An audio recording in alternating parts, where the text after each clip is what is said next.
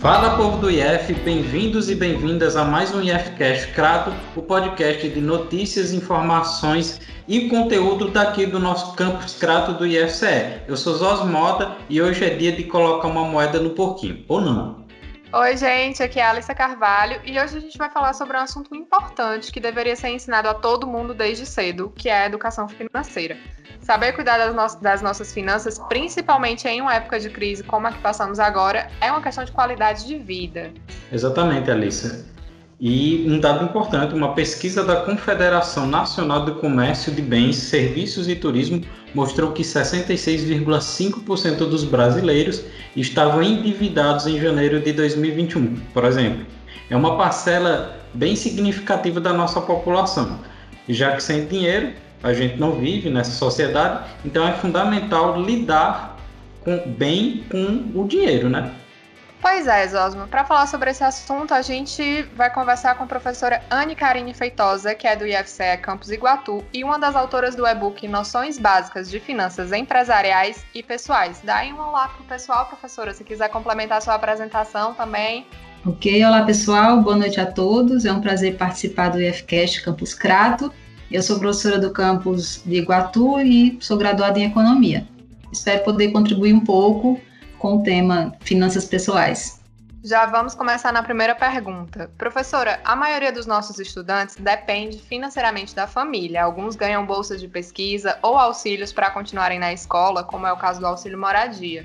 Ainda aqueles que trabalham e já ajudam a família e os que dependem do Bolsa Família ou do auxílio emergencial.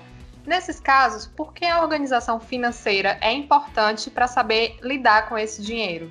Alissa, não somente nesses casos, mas em todos os casos, a organização das finanças é essencial para que a gente possa planejar a nossa vida, tanto pessoal como profissional, né? Mas falando especificamente de finanças pessoais, se a gente não conseguir organizar os nossos nossos bens monetários, né, o nosso dinheiro, a gente não consegue, por exemplo, atingir metas.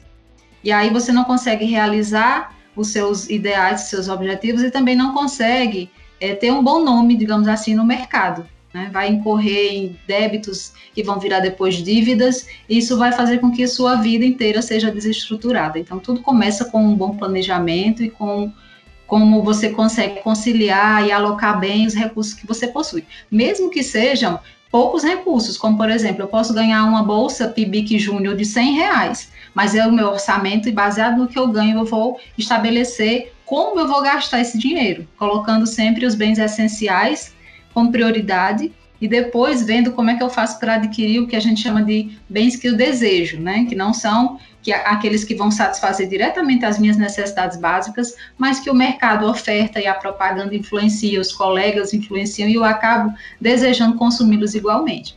Então eu tenho que organizar as minhas finanças e eu tenho que lidar e saber lidar com o meu dinheiro para eu conseguir atingir essas minhas metas que eu estabeleço. Primeiro as essenciais, as básicas, e depois as que eu vou desejar por meio de propagandas ou qualquer outra influência que eu venha a sofrer. Isso é importante porque muita gente pensa que ah, eu ganho tão pouco, minha família ganha tão pouco, quase não dá para os itens essenciais, mas é justamente aí que a organização entra, né? Exatamente, não é, exa não é basicamente quanto você ganha, e sim o que você faz com o que ganha. Porque há pessoas que vivem tranquilamente, assim, tranquilamente é maneira de falar, tá? Mas que vivem com um salário, que conseguem suprir ali suas necessidades básicas com o salário. Já há outras que ganham três, quatro, cinco, seis salários e estão endividadas. Então é a forma como você lida, é a forma como você organiza o seu orçamento que vai te dar essa condição de planejar bem o teu futuro, planejar o futuro financeiro, né? E falando em planejamento, professora, como começar esse planejamento? Pronto, a primeira coisa que a gente tem que observar é com que eu gasto hoje. O que é que eu faço com o dinheiro que eu recebo? Então, eu coloquei o exemplo lá do PIBIC Júnior, 100 reais. O que é que eu estou fazendo com esses 100 reais? Parece uma pergunta boba, mas na verdade, se você for perceber, a maioria da, dos gastos que a gente faz são com coisas que a gente nem se deu conta que gastou. Porque o menor dos gastos importa quando a gente está falando de planejamento, de organização. Então, se eu tenho que fazer um planejamento financeiro, a primeira coisa é tomar nota de tudo que eu gasto e cada real importa. Eu comprei lá um lanche, um sanduíche, gastei com passagem. Então, o primeiro exercício que eu tenho que fazer é anotar todas as minhas despesas, para eu conseguir identificar o que dessas despesas são supérfluos, são coisas que eu poderia ter evitado, como por exemplo, se eu como pizza todo final de semana, eu estou falando de pelo menos 20 reais por final de semana. Eu estou falando de 80 reais mensais. Então, eu posso nem perceber, mas 80 reais mensais em um ano já vai dar um valor que faz falta se eu tivesse esse valor aqui economizado, por exemplo. Então, a primeira coisa aqui é anotar tudo que se gasta, para depois eu conseguir saber se esse gasto era realmente necessário, se ele poderia ser evitado. E assim eu consigo cortar essas despesas, essas gordurinhas, né? E eu consigo saber o que é que eu posso, qual, qual é o meu potencial né, de, de poupança, qual é o meu potencial de futuro investimento. Então, o primeiro passo para planejar é conhecer o seu orçamento, o que eu ganho e o que eu gasto. Principalmente porque muitas vezes você está gastando mais do que ganha, colocando dívidas de um mês para o outro. Isso porque não se dá conta do controle financeiro que é necessário fazer mês a mês. E esse controle só se faz se tiver esse planejamento. Professora, então basicamente as informações que eu preciso detalhadamente é quanto eu gasto e quanto eu recebo, né? Quanto de dinheiro eu tenho para aquele, aquele tempo que eu estou projetando, seja semana e um mês, e, e fazer a diferença entre um e outro para poder fazer essa organização. Isso, a gente poderia até adotar uma planilhazinha básica, mas a planilha já é um planejamento, digamos assim, no segundo patamar. Por isso que eu digo que o primeiro passo é anotar o que você vem gastando. E se você é um autônomo que não tem também uma renda fixa, é interessante anotar quanto ganha. Porque às vezes você trabalha, é, por exemplo, vendendo lanches, e você vai ganhando ali o diário, né? E não sabe quanto ganhou e só sabe que gastou tudo que ganhou, até mais do que ganhou. Então eu, eu tenho que fazer esse controle das, dos meus rendimentos e eu tenho que fazer esse controle dos meus gastos para ver como é que está sendo esse saldo no final do mês. Está sendo positivo? Ideal é que sim, né? Ou está sendo negativo? Mas se está sendo positivo e só dá para pagar o que eu tenho que pagar todo mês, ainda não é o suficiente. Eu posso anotar e perceber que eu tenho condições de cortar algumas dessas, algumas dessas despesas e aí vai sobrar um pouco para eu ter uma reserva de emergência ou para eu investir no futuro, né? Fale mais sobre essa planilha de gastos que a senhora mencionou? Pronto, no livrinho eu coloquei, nós colocamos, aliás, as alturas, né? Um modelinho básico, né? De uma planilha, mas seria basicamente é no Excel ou se não tiver acesso a um computador, até num, num pedaço de papel, num caderno, anotar é, quanto eu vou ganhar em determinado período de tempo, se eu tenho renda é, diária, mensal ou quinzenal, eu coloco lá a quantidade de período né, que eu desejo observar, e aí vai entrar ou salário, comissões, enfim, a fonte de renda que a pessoa ou a família possua. Aí, aí depois eu coloco os gastos ou despesas, que vão entrar os primeiros, os bens essenciais, né, alimentação, gasto com moradia, é, pagamento de energia elétrica, água, né, que é o que realmente é básico. E depois disso você vai elencando outros serviços, né, ou bens que você possa adquirir, como por exemplo, parcela de um automóvel, a parcela do próprio imóvel, né, se você tem uma casa financiada, é, alimentação fora de casa, enfim, você vai destacando ali todos os seus gastos, né, mensais ou semanais, e você pode colocar isso, como eu falei, é à medida que os gastos ocorram diariamente. Então, se for uma planilha quinzenal, você pode colocar essas informações que eu mencionei na primeira coluna e nas colunas seguintes os dias, né? Do dia 1 ao dia 15, de determinado mês.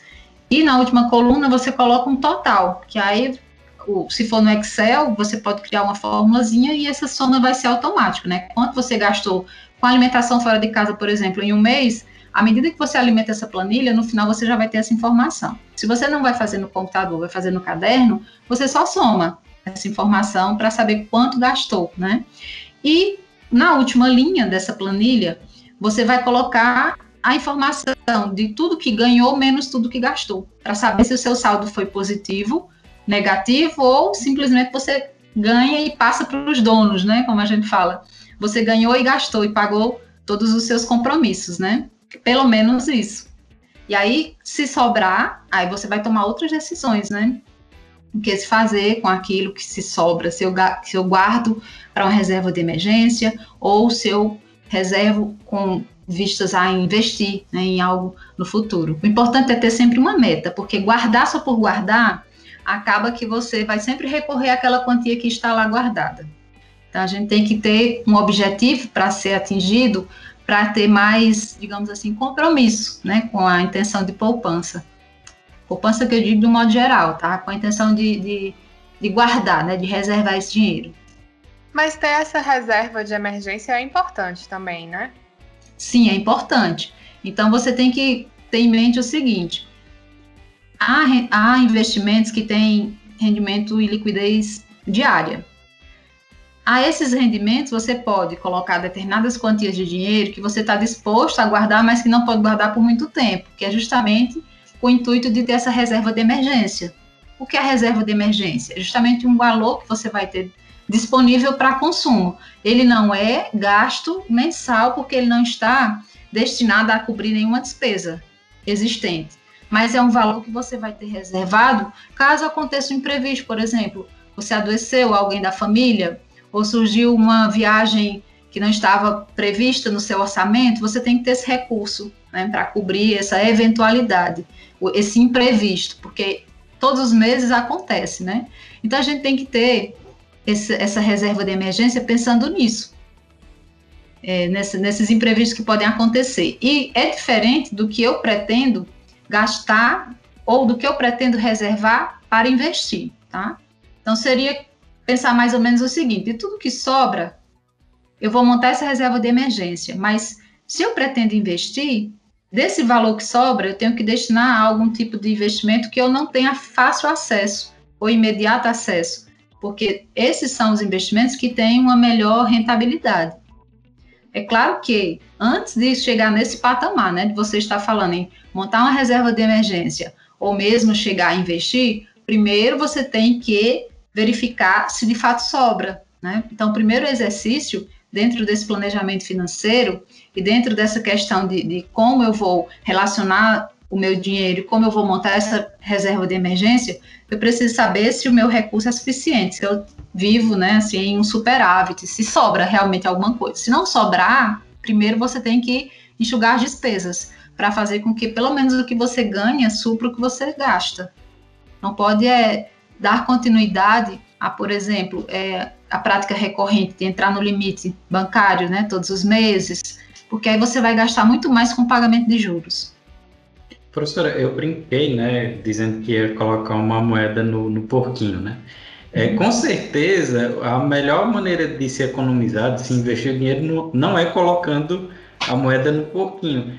É para quem está começando, dando os primeiros passos, a gente sabe que existem vários tipos de investimentos, mas para quem está começando, qual seria uma opção que não precisa de muito conhecimento técnico para investir, é, mas também está ali mais na mão, mais, mais acessível. Bom, a mais conhecida, né, é sem dúvida a poupança, apesar de que essa não é a, a forma mais rentável de se economizar.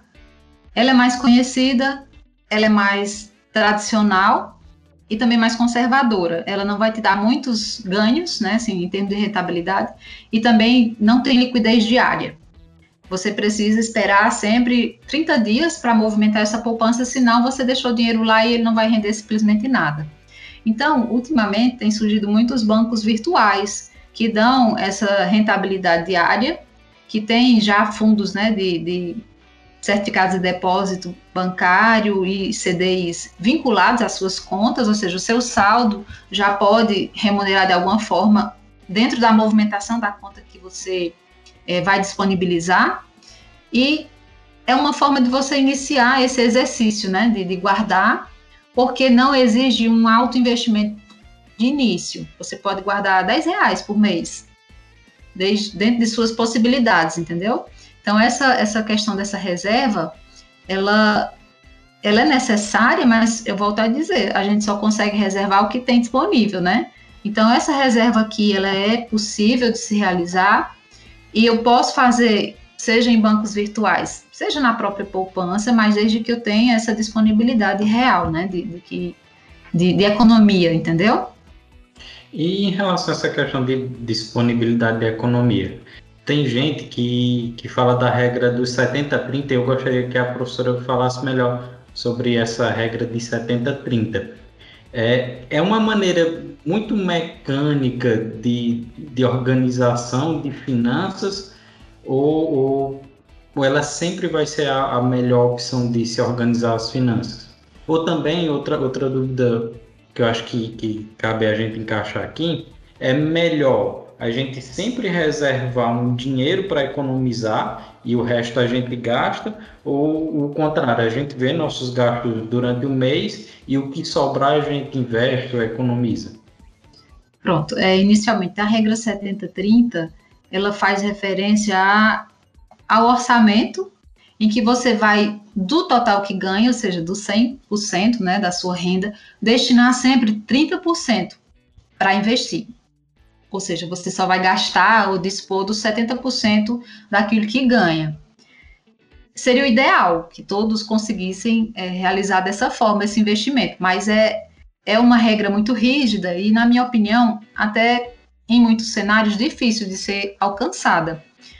A menos que seja uma sequência de esforços, né, de esforços, melhor dizendo, de economia. Então, para quem está começando, não é a melhor regra, porque exige, digamos, você sai de, de uma situação em que a pessoa não tem hábito de poupança, ela não gasta um centavo, aliás, ela não guarda, desculpe, um centavo do que ganha, e do nada você diz que ela tem que guardar 30%. Então, se é aquele exemplo do PIB que eu citei, a pessoa ganha 100 reais, ela vai ter que guardar 30 reais daquilo que ganha e passar a viver com 70, assim, da noite para o dia. Então, não acontece dessa forma na vida real. Você tem que fazer pequenos exercícios, né? Você tem que iniciar gastando, guardando o que for suficiente, ou melhor, o que for possível guardar.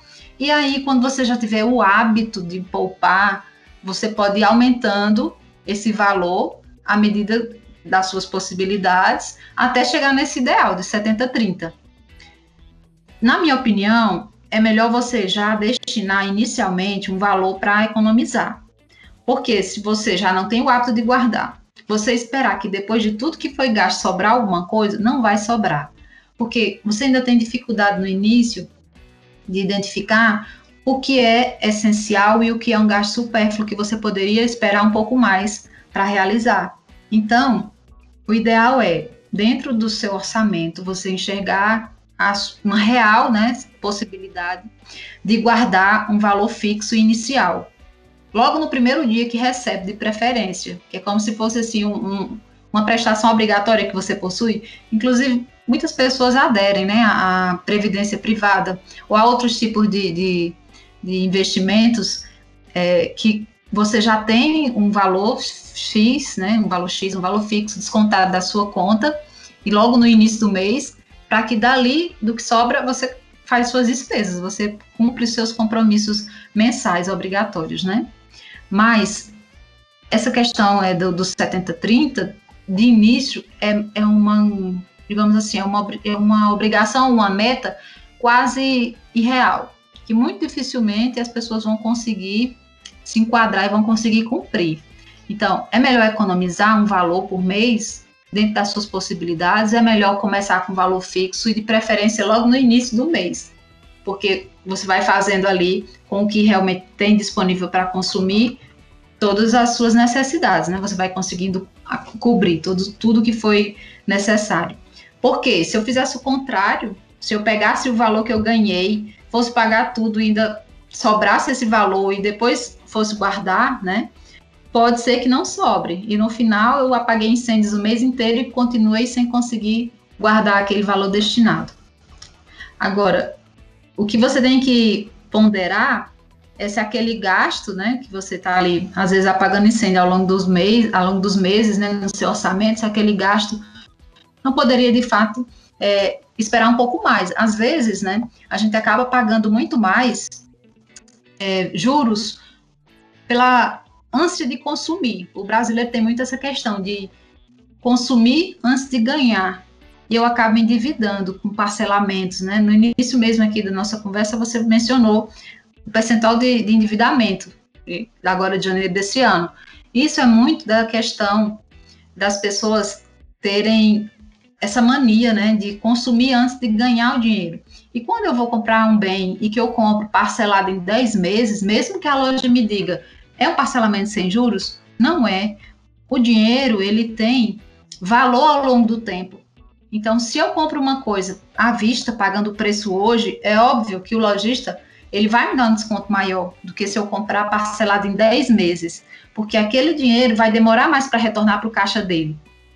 Então, a gente tem que perceber que quando você vai fazer suas compras, há bens, há alguns bens que você tem condições de esperar para adquirir.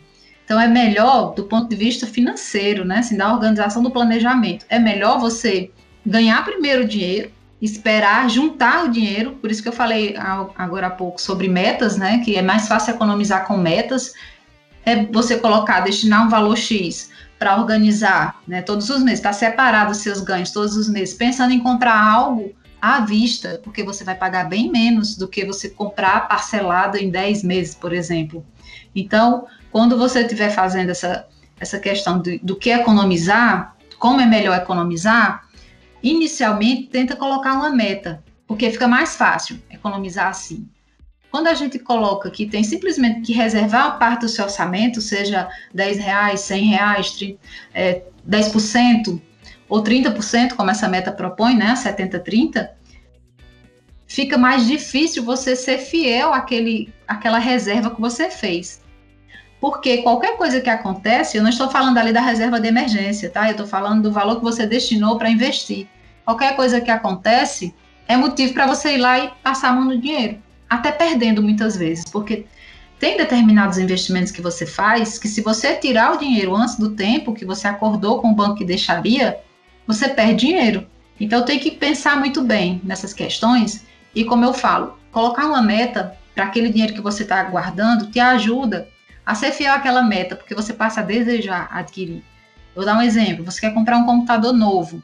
A gente é mais fácil, vai lá na loja, passa um cartão e parcela a perder de vista. Bom, você comprou, mesmo que alguém te diga que parcelou sem juros, não foi sem juros. Se você tivesse economizado e comprado à vista, você teria uma economia maior, teria uma melhor, digamos assim, um melhor retorno daquele valor ali que você empregou naquele computador, ok? Até o poder de barganha né, com o lojista, né? Fica bem melhor quando você tem o valor à vista. Exatamente, porque ele vai parcelar no cartão, mas no cartão ele também paga para o banco o percentual né, em cima daquele serviço que o banco faz para ele. Estou falando do lojista. A gente, consumidor, paga a prestação da loja, paga para o cartão. Mas o cartão está cobrando da loja, porque ele está recebendo do cliente parcelado, mas para o lojista ele paga à vista. Mas ele paga descontando um valor ali, uns 3%, 4%, dependendo do banco com quem o lojista tenha contrato, né? Então, para ele é mais vantagem o que o cliente compra em dinheiro realmente, compre à vista. Então, obviamente, para o cliente também é mais vantagem comprar à vista, porque o, ao invés do, do lojista passar esse, esse percentual para o dono do cartão, para a empresa do cartão, ele dá desconto para você. Então, se a gente puder fazer essa educação financeira, de ao invés de comprar para depois pagar, a gente economizar para depois comprar, aí sim você está falando de uma, de uma economia e de uma educação financeira, ou um planejamento financeiro real, tá?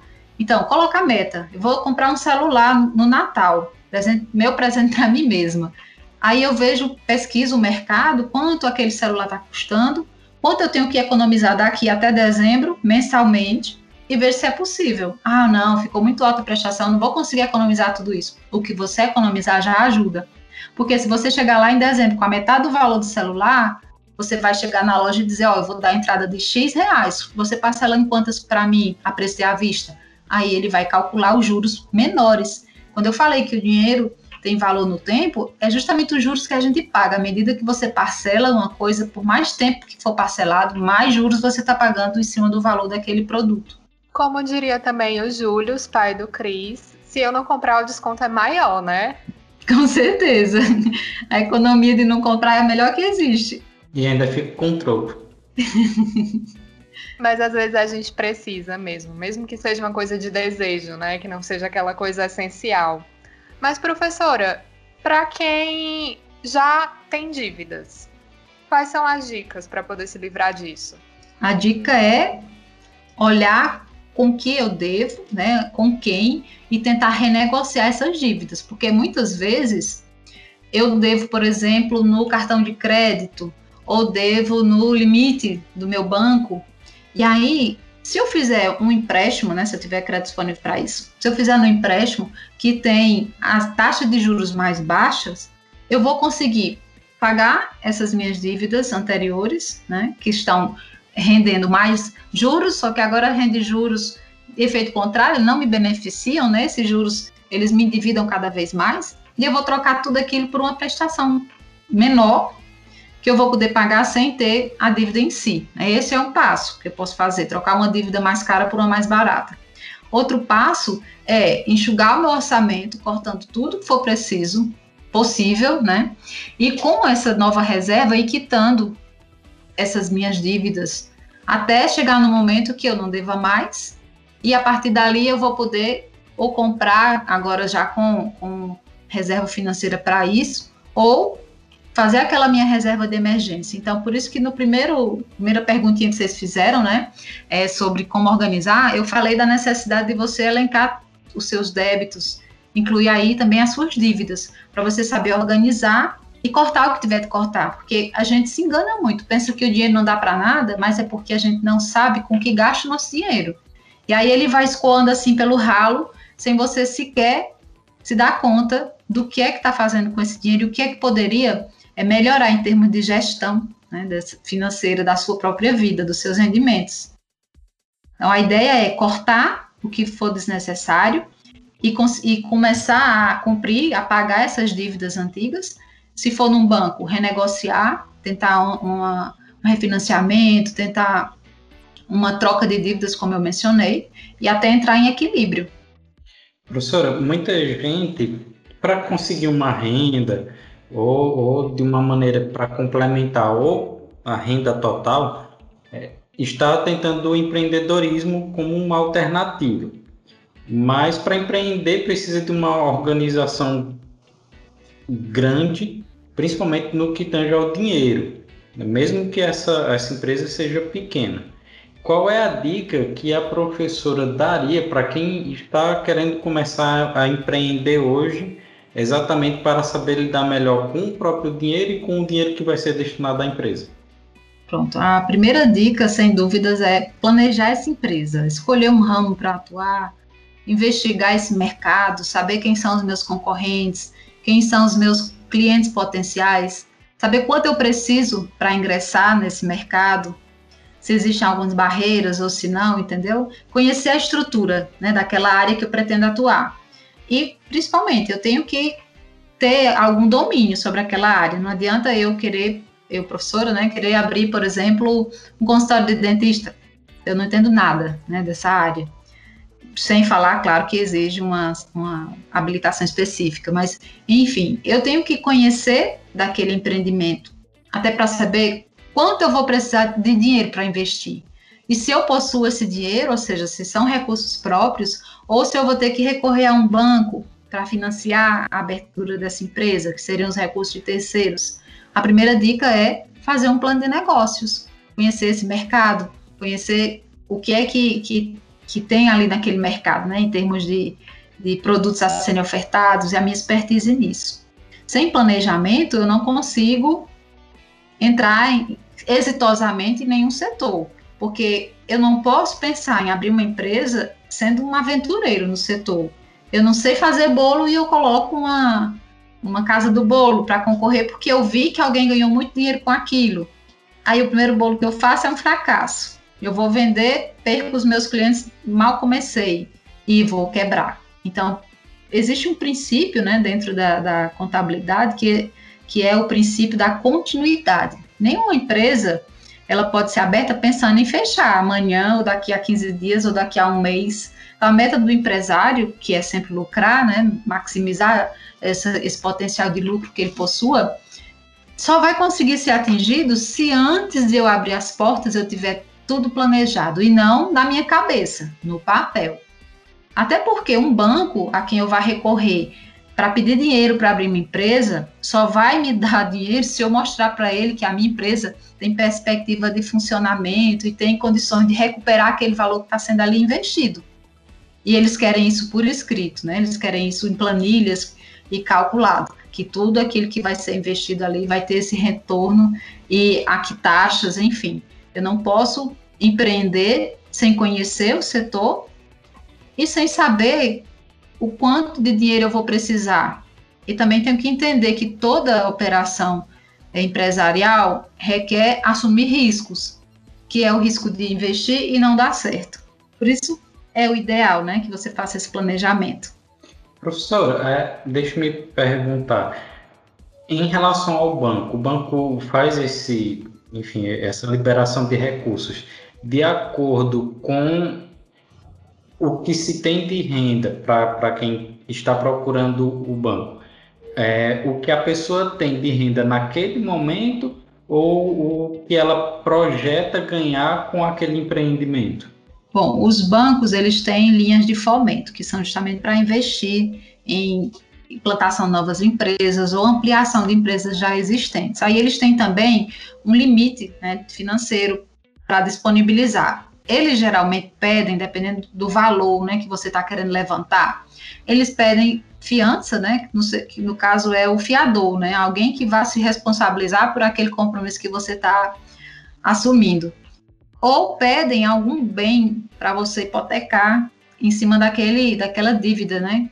Então, eles não prospectam a questão apenas né, do, do investimento futuro, se você tiver outro, outra fonte de renda, isso serve também para comprovar que você tem capacidade de pagamento. Mas geralmente, quando eles vão é, fazer essas análises, eles, eles, pedem ou o fiador ou a questão da propriedade ou de, uma, de um imóvel, enfim, uma garantia de que aquele valor para o banco vai ser pago de qualquer forma. De qualquer forma, eu quero dizer, seja com base no seu trabalho, seja com base no, no que vai retornar da sua empresa, ou de alguma outra forma, diante da, poss da possibilidade de você não chegar a ter êxito nesse empreendimento, né? O banco nunca perde.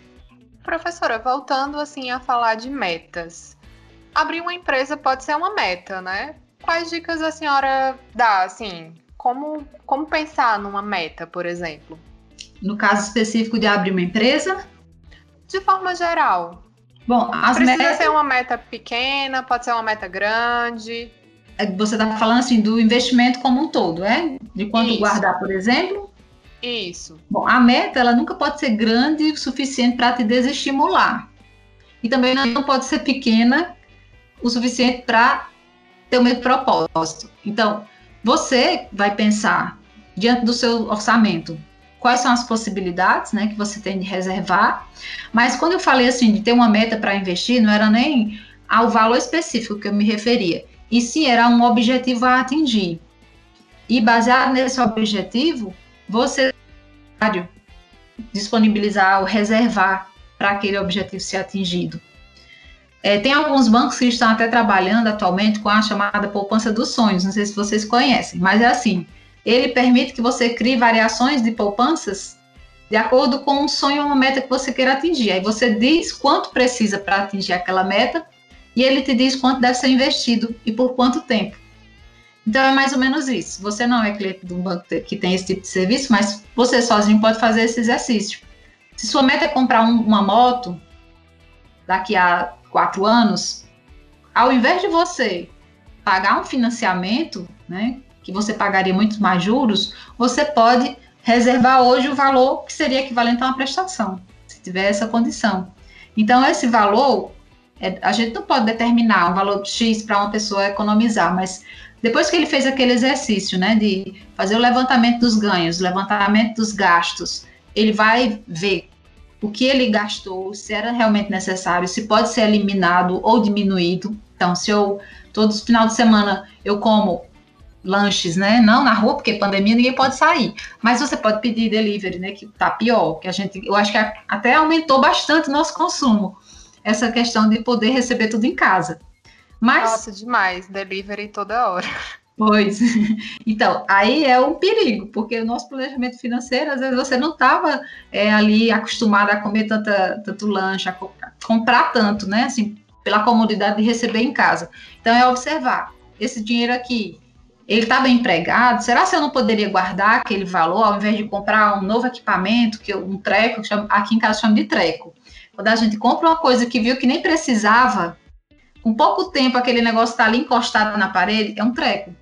Era um, foi um dinheiro mal gasto.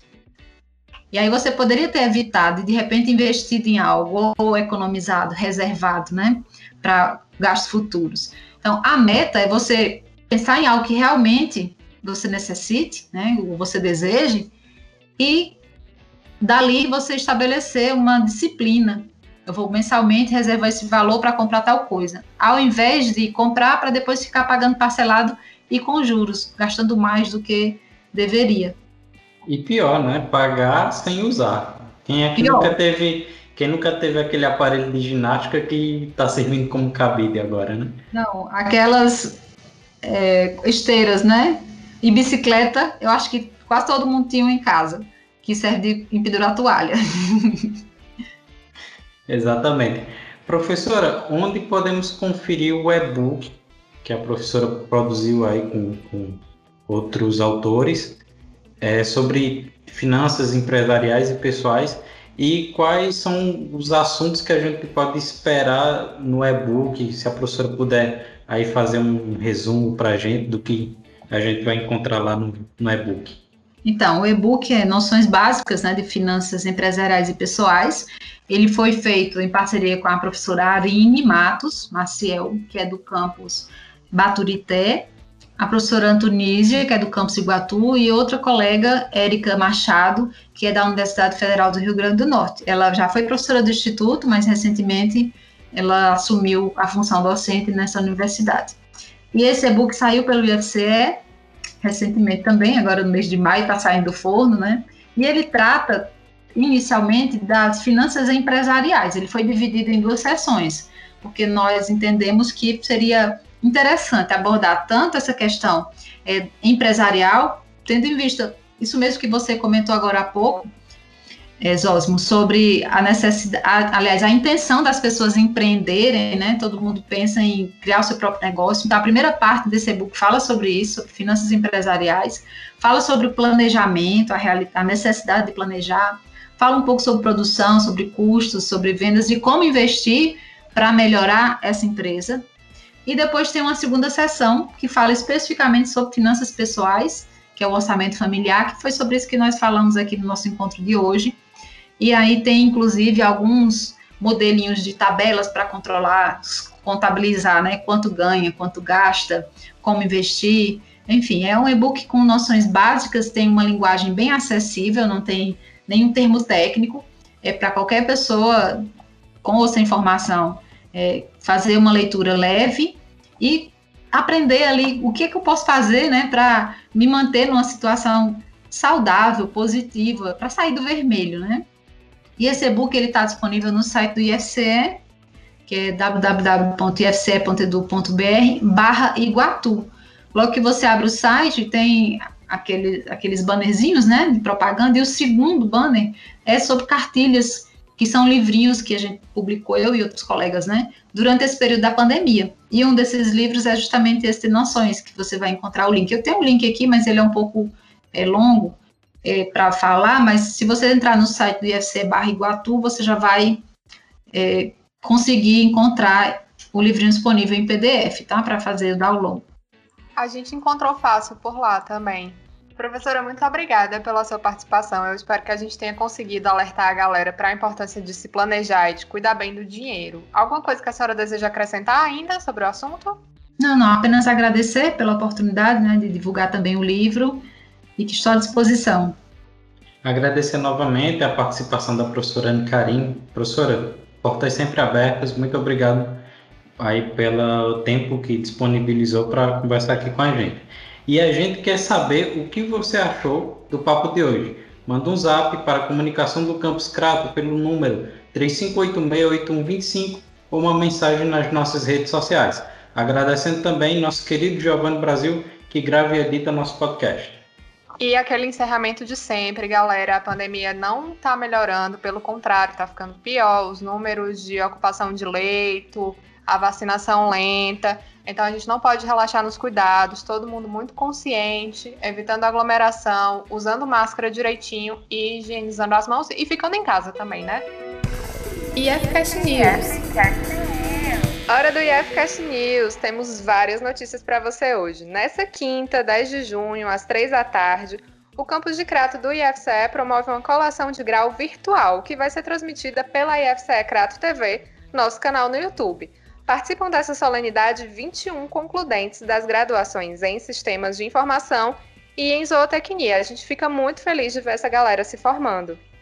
E é com muita alegria também que damos essa próxima notícia. Começou a vacinação dos trabalhadores da educação básica no município do Crato e, com isso, muitos servidores do nosso campus já tomaram a primeira dose da vacina contra a Covid-19. O IFCE criou um vacinômetro para acompanhar a vacinação entre servidores e estudantes. Dá uma olhadinha no site que a Alissa mencionou agora para conferir a plataforma. E ainda falando em vacinação, você já fez o seu cadastro no Saúde Digital, que é a plataforma do governo do Ceará para organizar a fila de vacinação no estado? Como o Ceará já deu início à vacinação da população geral por idade, é importante que todo mundo que mora aqui no estado, que tenha mais de 18 anos, esteja cadastrado nesse sistema que você pode acessar pelo endereço vacinaçãocovid.saude.ce.gov.br. E na semana passada, cinco gestores de instituições públicas de ensino superior da região do Cariri assinaram um manifesto em defesa da vida, da educação e da imunização sem restrições. Na nota, as instituições manifestam publicamente a necessidade de expansão da vacinação contra a Covid-19, assim como um retorno às atividades presenciais, plenas ou híbridas, condicionado a um quadro de maiores garantias de segurança sanitária. Esse manifesto é assinado pelos diretores gerais dos Campi de Crato e de Juazeiro do Norte, do IFCE, pelos reitores da URCA e da UFCA e pelo diretor da FATEC Cariri. Você encontra o texto completinho no site ifce.edu.br/crato. Tchau, gente, até a próxima. Valeu, galera. Cheiro no coração.